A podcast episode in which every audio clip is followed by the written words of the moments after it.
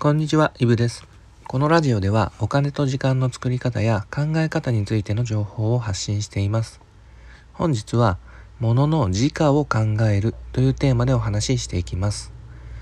えー、少し前の放送でですね、物の相場を考えることが大切で、相場を知らないと、そのものが高いのか安いのかが判断できないっていう話をさせていただきました。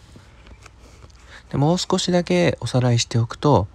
例えば普通のリンゴが1個50円で売っていれば、まあ大体の人は安いと思うわけで、で逆に普通のリンゴが1個1万円で売っていれば、まあ当然高いと思うわけです。で、ここまで高ければ、まあ買わないですよね。普通のリンゴが1個1万円ですよ。で、これはなんとなく普段から、まあ、スーパーだったりとかチラシだったりとか、まあ、テレビだったりとか、まあ、いろんなメディアから目にして知っていて、まあ、蓄積されているからわかるのであってで逆に言うと自分が全く知らないようなもの例えば家の土地の値段だったりとかそういったものについては判断できないんです。で高いか安いかわからなければ騙されてしまうことだってあるかもしれません。そうならないためにも相場感っていうのが大切ですっていう話だったんですが今回はさらに踏み込んで物の時価について考えてみようと思います。時価っていうのは物のその時の価格っていう意味です、まあ、要するに物っていうのは常に同じ値段じゃなくて、まあ、少しイメージしてほしいんですけど例えばスーパーに行って、まあ、先ほどのリンゴを例にとってみるとリンゴってその時々で値段って変わりますよね。それが時価になります。で、先ほどの話を少し戻して、いや1個50円の普通のリンゴが安くて、1個1万円の普通のリンゴは高いって話をしました。ここでのリンゴは、まあ、何度も言うんですけど、まあ、高級なやつとかじゃなくて、至って、まあ、どこにでもある普通のリンゴであることを前提に進めていきます。で、この50円が安くて1万円が高いっていうのはいつもそうとは限らないっていうことです。今からちょっとすごく極端なことを言います。でもし仮に今後もうリンゴが溢れに溢れてその辺の道端にたくさん転がってるなんて状況になったらどうですかねもう落ちてます道路に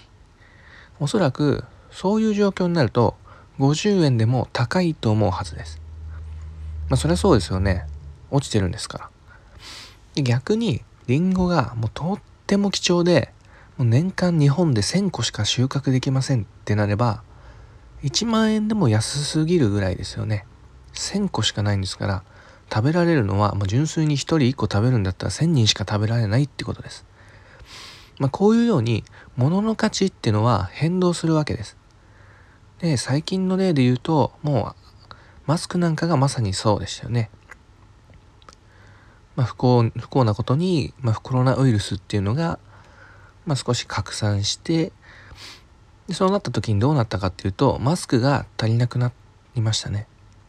で、どこに行っても売っていない。で、そうなると、どうなるかっていうと、高くても買いたいってみんな思うわけですよね。